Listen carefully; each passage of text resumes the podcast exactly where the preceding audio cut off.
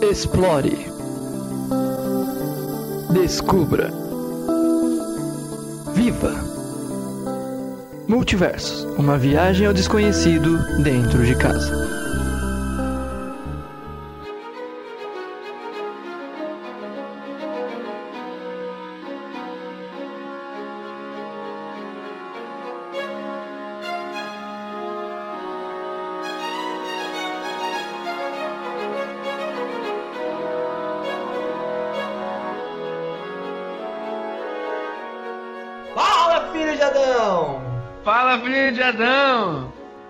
Filho de Adão! Seja muito bem-vindo a mais um Multiversos. Uma viagem ao desconhecido dentro de. Dentro de casa. De casa.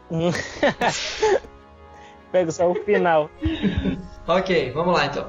E é isso aí. Aparecemos mais uma vez. Conseguimos nos interconectar entre as distâncias existentes entre nós. Nós. Distâncias estaduais aí. Tirando a distância do delay também, que tá, também tá atrapalhando.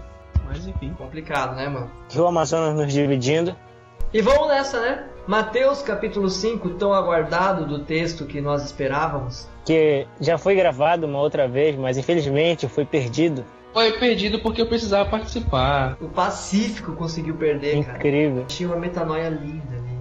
Tá, vamos lá então. Então a gente começa aí lendo, né? Mateus capítulo 5, bora lá? Vamos, pretendemos aí de onde começa a ideia do reino, que tá tudo começa nesse capítulo, no capítulo 5. É, cara, aqui é onde começa o reino, é importante. Até agora o nosso podcast está tentando levar vocês para entender um pouquinho do que é o reino. E agora Jesus vai explicar o que é o reino. Então esse momento é muito importante, é muito fera. É isso aí. Realmente, então bora começar. Pelo primeiro título aqui, já começa que é o Sermão do Monte, que quando a gente fala Sermão do Monte, as pessoas já começam, ah, não, já sei, eu sei o que vai ser falado no Sermão do Monte. Sei que tem um negócio das pedrinhas ali, tem um, um bem-aventuranças, não precisa saber disso. Pedrinha? Que pedrinha? Pedra e aquele caso que ficam na areia. Ah, tá. Uma coisa interessante que a gente precisa, é, eu acho que a gente precisa falar, é que o paralelo que há entre o, o- o- a libertação, porque aqui, a libertação do êxodo do povo de Israel, porque aqui Jesus tá- sobe um monte, né? Sobe no monte e Maravilha. explica Assim, foi- realmente, isso é A gente importante. esqueceu de se apresentar, cara. como é. Mulher real. Esqueceu de te apresentar, a galera não sabe quem é. Do nada apareceu alguém falando no podcast. Pois é, cara. Do nada parece uma voz sinistra falando aí. Ah, tá. A gente não sabe se é a Andrews. Não, o Andrews sabe sim que a Andrews tem uma voz.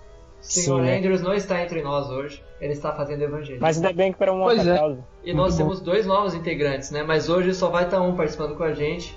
E aí se apresenta, Edgar. Bom, meu nome é Edgar, eu sou teologando aqui da FAAMA e participando aí dessa do podcast, essa, essa, essa aventura nossa aí através da Bíblia dentro da nossa casa. Eu me chamo Carl Heinz, sou pastor da Escola Adventista do Coqueiro, não mais Macapá. Eu não sou mais estudante do ensino médio, agora sou só um vadio mesmo. Aê!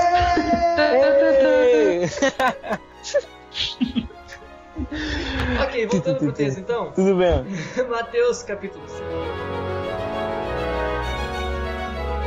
Então, continuando, voltando, esse foi o primeiro parêntese. Pois é, uma coisa interessante que eu tava falando, sobre, porque algumas pessoas acham que o Novo Testamento, o- Jesus chegou com o Novo Testamento e excluiu o Antigo, né? Então aqui Jesus estava explicando a parada do Antigo Testamento lá, pra gente dar uma, uma, uma introdução sobre o que Jesus está falando, que está explicando o Antigo. Na verdade, a parada é a seguinte aqui. Jesus tá chegando e falando assim, velho, tudo que eu expliquei pra vocês até agora, vocês não entenderam nada. Não Então eu vou nada. tentar explicar agora nesse sermão.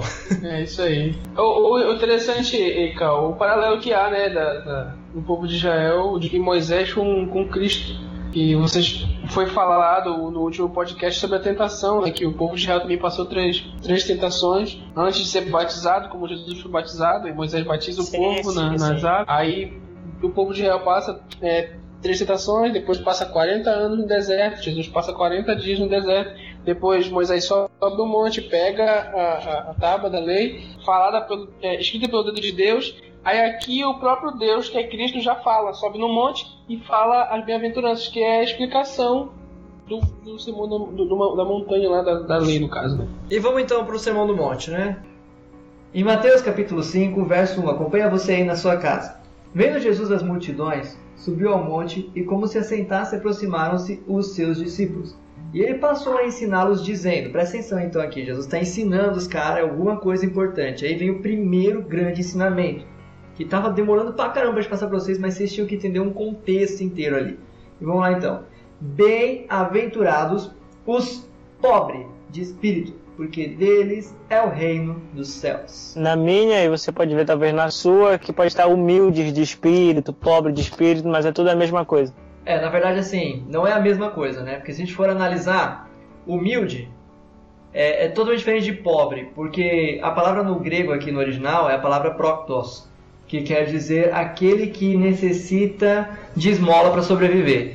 Então, se você quer saber se você é pobre, você tem que saber se você precisa de, se você tipo, você usa roupa da marca Simidão, entendeu? Aí quer dizer que você é pobre. Agora, se você é, no caso, usa aquele tipo de roupa que, que seus pais têm condições de comprar. Não importa se é Renner, Riachuelo, você não é pobre. Entendeu? Agora, se você precisa que alguém te dê algo, aí você é pobre. Então a palavra no original aqui seria pobre, porque tem gente que é humilde e, e, e é rica. Toda aquela vez que você necessita de alguma coisa, você é pobre. É. Né? É, você depende de, de, qualquer, qualquer coisa. Tem pessoas que precisam de algo do governo, né, para sobreviver, para ter alguma coisa, para ter alimento, para ter, enfim, educação. Aí ela entra na escala de pobre. Então hoje você aprendeu no Multiversos que o que é ser pobre. Se você achava que era pobre, ah, talvez você não seja. Isso aí, vamos estudar essa primeira bem-aventurança. Bem-aventurados humildes de espírito, porque deles é o reino do céu. Aí tipo assim, pô, bacana, parece tranquilo, né? O reino do céu é daqueles que são humildes. Então o que, que eu preciso Pobre de espírito. Eu volto a corrigir. Pobre de espírito. Eu fui no original. No original, no grego, tá escrito protos. Não Realmente, realmente.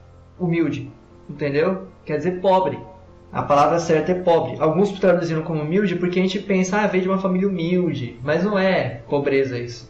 Entendeu? Foi tradução meio que equivocada aqui. Mas isso não afeta em nada de sua compreensão, entendeu? É porque na maioria das vezes a pobreza gera humildade, né? Uma, ou É mais ou menos, cara. Tem os pobres que são, vou te contar, são miseráveis pra caramba, velho. Tem pessoas que são pobres e metidas rico e não é tão humilde. É, entendeu? Tipo, quer pagar de playboyzão. Realmente, Ele ganha, ele ganha uma É, roupa usada, mas ele ganha uma roupa usada da, da. Tipo, um jeans da Taco, sei lá, que calça jeans e jeans que é boa hoje, que eu não tenho até hoje condições de comprar um. Da Calvin Klein. Da Calvin Klein. É. Aí ele fica Cara- posando de que é dele. É, só que a gente tá perdendo tempo com o pobre. Eu acho que a gente devia ir pro Aventurados primeiro. Isso, verdade. Tem que explicar o que é um bem-aventurado para as pessoas, né? Bora cada etapa, a gente tá dando uns pulinhos aí. É. O que é bem-aventurado, Edgar? Explica aí pra galera. Bem-aventurados, é, é, antes de explicar o bem-aventurados, a gente tem a, a, a mania de, de responder e achar que sabe tudo, né? Aí a gente respondeu, como diz o, o pastor Tiago Arraes, é o, a geração das primeiras respostas. Né? A gente lê bem-aventurados e já acha que aquilo ali se representa e estamos felizes por isso. Bem-aventurado significa feliz, né? Pode dizer, tá no mundo e traz felicidade para ele. Ou pelo ato de fazer, ou ato de ser, ele é feliz por aquilo.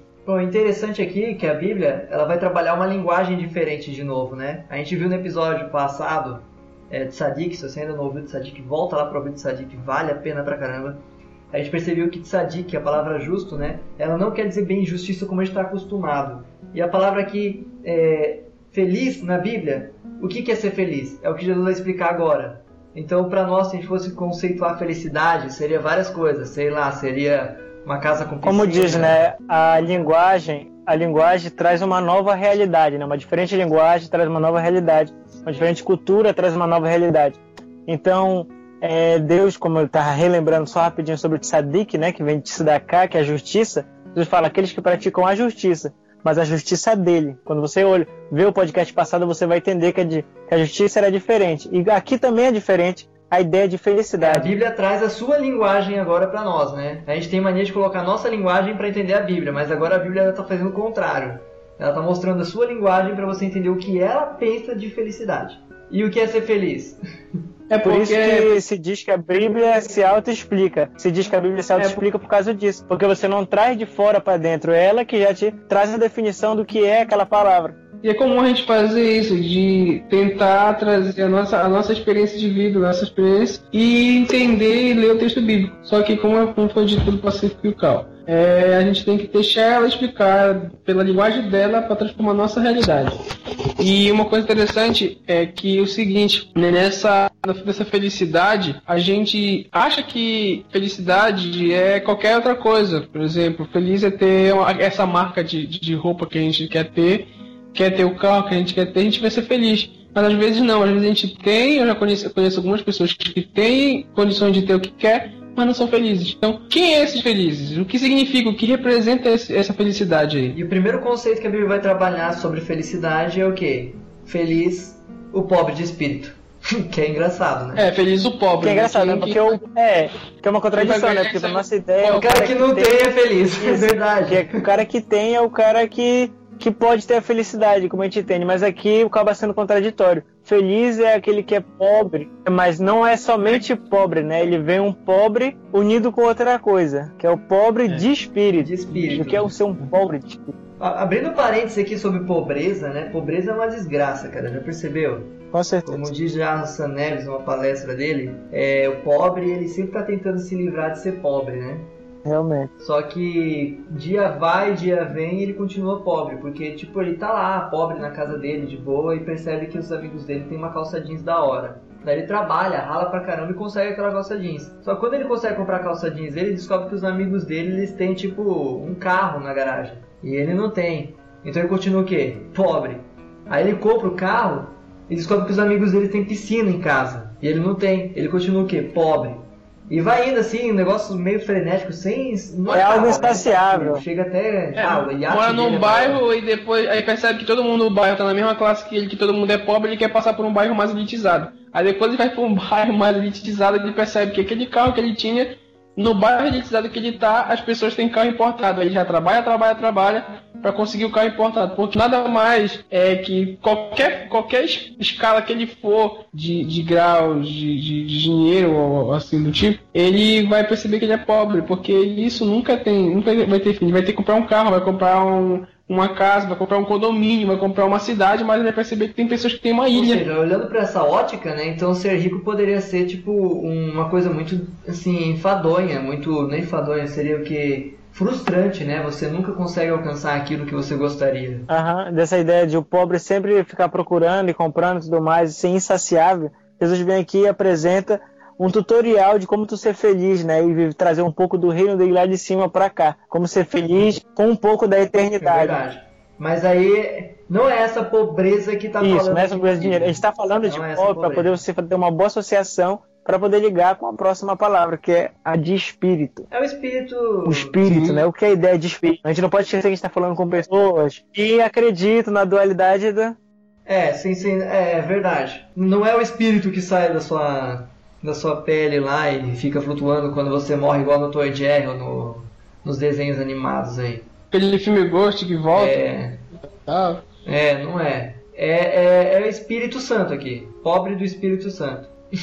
Essa que seria a questão. Agora, uma vida de alguém que é pobre do Espírito Santo é terrível, né? O cara não consegue ler a Bíblia, o cara que te leva a dizer que é o pobre de Espírito Santo. Porque ele precisa, ele precisa que o Espírito Santo faça parte da vida dele, porque ele não consegue sozinho. Sim. Então, feliz é aquele que sabe que é fraco e É que continua ele tem a pedindo. atenção de Deus, né? Ele tem a atenção da- de Deus, da graça de Deus na vida dele. Então ele é feliz, porque ele não depende do poder dele, ele depende de Ou Deus. seja, então, Sim. bem-aventura- bem-aventurado, ou seja, feliz é, é é aquela pessoa que é pobre porque ela, ela é feliz porque ela é pobre de espírito, porque ela, ela necessita de uma dependência de Deus para ser feliz. Então é, É, isso? não é bem assim. A questão é o seguinte. Mano, vamos abrir o jogo, né? Quem são os pobres de espírito? Aqueles que reconhece, é aquele que reconhece É eu, é que ele precisa de alguma coisa. Esse é feliz. Ele- Aquele que, re- que reconhece que precisa de Deus, que ele reconhece que ele não consegue as coisas só por ele mesmo, que ele consegue ver seu pecado sozinho,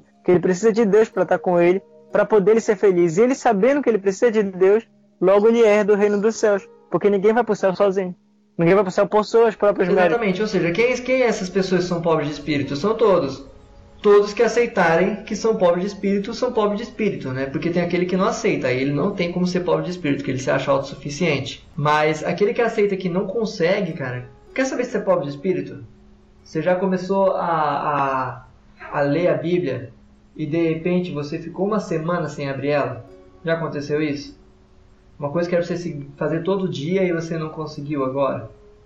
Você já começou a fazer uma oração, aonde no meio da oração você dormiu e nem lembra o que você tinha orado direito. Foi terminar no outro dia, ou nem conseguiu terminar porque não lembrou o que você tinha falado. Sabe? Quando você percebe que você não consegue. Uma coisa mais, muito mais profunda nisso aí, Cal, é que não só isso, mas também uma coisa comum entre a gente, tipo assim, você já tentou é, vencer um pecado que você prometeu não, não pecar mais, você falou assim, não, dessa vez vai, dessa vez vai fez promessa, sei lá que você fez, fez jejum, passou 40 dias no monte, sei lá o que você fez. É, mas você tentou largar aquele pecado e você não conseguiu largar. E, toda, e comumente, ou, ou, a todo tempo você, você peca, você não consegue vencer aquilo ali. Que é interessante que a Bíblia está falando isso, que você é bem-aventurado. E isso é uma metanoia na nossa cabeça se torna uma metanoia na nossa cabeça, ou seja, uma, uma, uma renovação da nossa mente da, do entendimento do texto bíblico. Porque aqueles que reconhecem. Não, imagina que todo mundo tá tentando. Isso, aqueles que reconhecem que eles precisam, eles vão herdar o reino do céu. Então aquele que tu orou e tu dormiu, tu percebeu, caraca, eu tinha errado, quer dizer que eu reconheço que eu necessito de Deus, para essas pessoas são o reino do céu.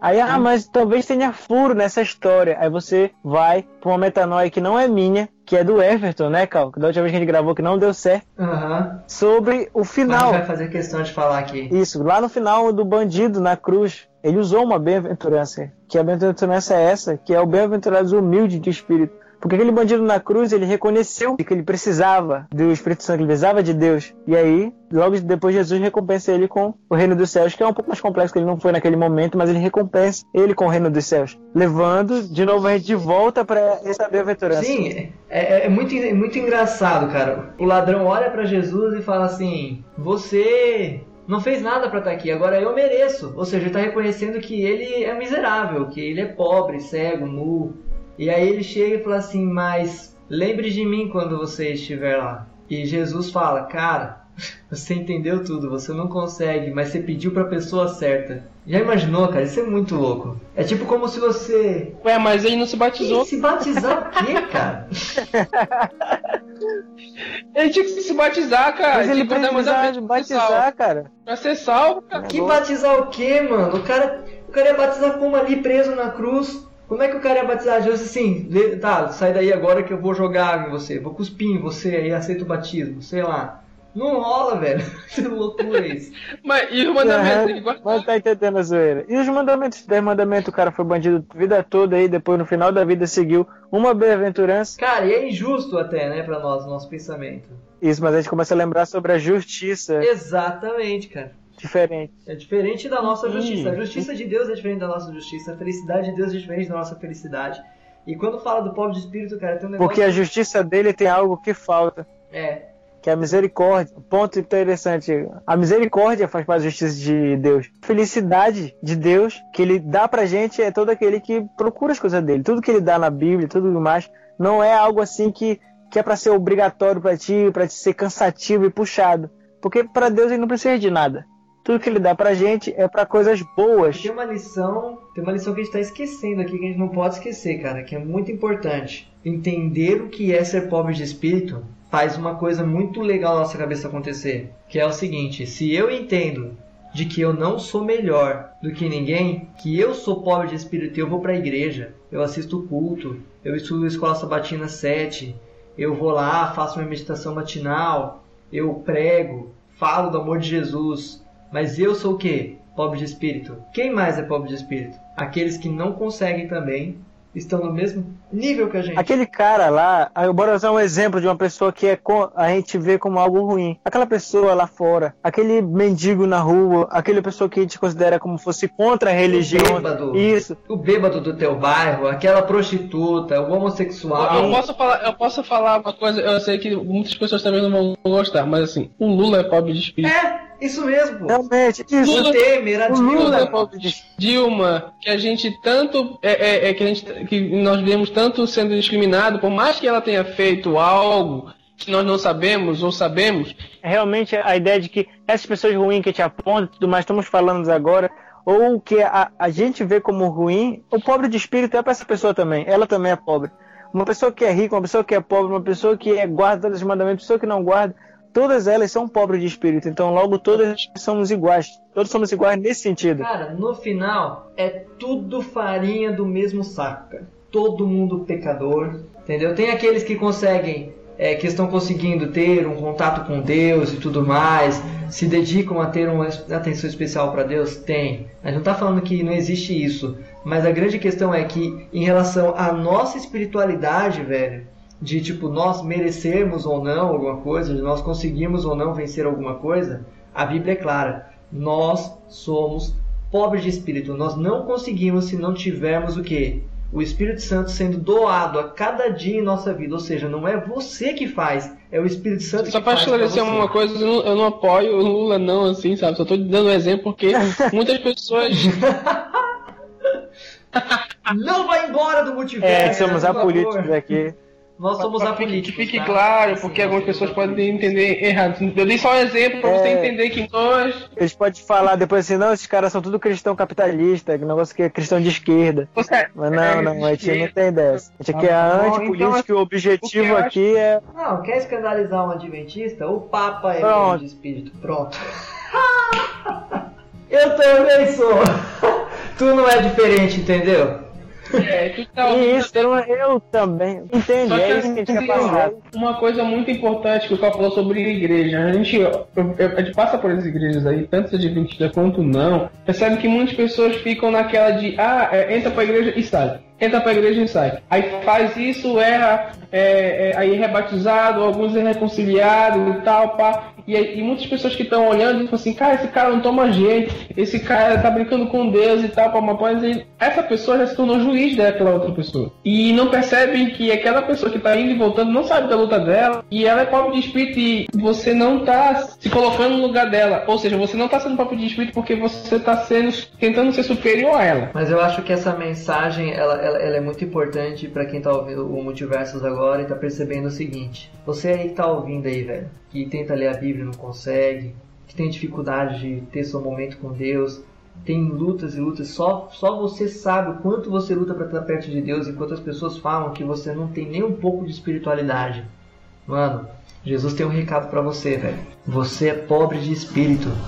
E teu é o reino dos céus. Abraça isso que Jesus está te passando, cara, porque isso é muito fera. Não depende de você, cara. Tá além de você. A salvação ela depende o quê? Unicamente de você aceitar Jesus como seu salvador e dali em diante, o resto é consequência. E a questão toda é que Jesus ele fala, mano, você que a gente acha que é desgraçado, porque é assim que tava naquela época o povo. Tinha os fariseus, tinha os saduceus, tinha os escribas, e eles só falavam que eles eram os bonzão. Só falava que eles acertavam tudo, que eles davam dízimo, não sei o que. Aí chega uma galera, Jesus sobe num monte e começa a falar assim: galera, vocês aí que são a ralé, que são os desprezados, deixa eu dizer uma coisa pra vocês: vocês são pobres de espírito. Aí todo mundo, é, senhor, a gente é pobre de espírito, não.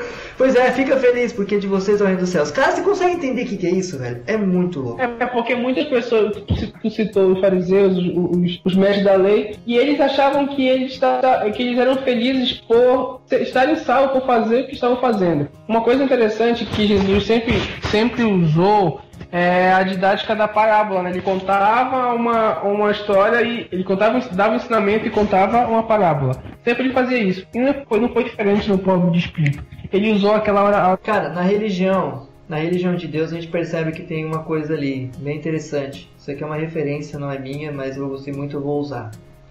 Existem duas religiões aqui. Você pode ver que tem uma multidão se aproximando do monte e Jesus começa a ensinar os discípulos dizendo, então ele está ensinando seus discípulos. Mas junto no meio dessa multidão tinha uma outra galera ali. E aí ele está pregando para os dois. E tem duas religiões aqui: a religião do eu faço e a religião do Deus faz. Se você é aquele que acha que faz as coisas para Deus, você está na religião errada, não é a de Deus. Agora, se você percebe que não é você que faz, embora você faça muito pela palavra de Deus, embora você pregue e tudo mais, você no fundo do seu coração fala assim, não, eu não faço nada, aí você entendeu o que a gente está querendo passar aqui hoje. Então, assim, acho que é isso, galera. Vamos fechar por aqui porque o tempo estourou, né?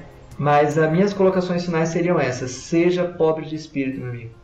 Quer dizer, não seja, você já é. Mas entenda de que você é pobre de espírito. A ideia é que se você. A ideia é que se você ah, ficou um pouco confuso nesse aqui, bem-aventurado, fique tranquilo, que esse aqui é só o primeiro dessa grande estudo que a gente vai fazer sobre o Sermão da Montanha. Porque você vai perceber que o próximo Bem-aventurados ele explica o anterior e um vai explicando o outro. Então, se tu não entendeu direito esse aqui, fique tranquilo que o próximo vai explicar esse aqui e vai continuar nessa, nesse caminho. E depois já vem parábolas e tudo vai ser em torno do Sermão do Monte, você vai perceber e quanto ele é importante para te ser feliz. É isso aí, galera. Mas assim, perceber, não só você tem que perceber que você é pobre de espírito, mas para você também perceber que as outras pessoas também são pobres de espírito e carecem da graça de Deus. Que você mude a sua mente, tenha esse metanoia na sua mente aí de que você é pobre de espírito, que as outras pessoas também é pobre de espírito. E tente viver isso. Não fique com isso só no conceito. Viva!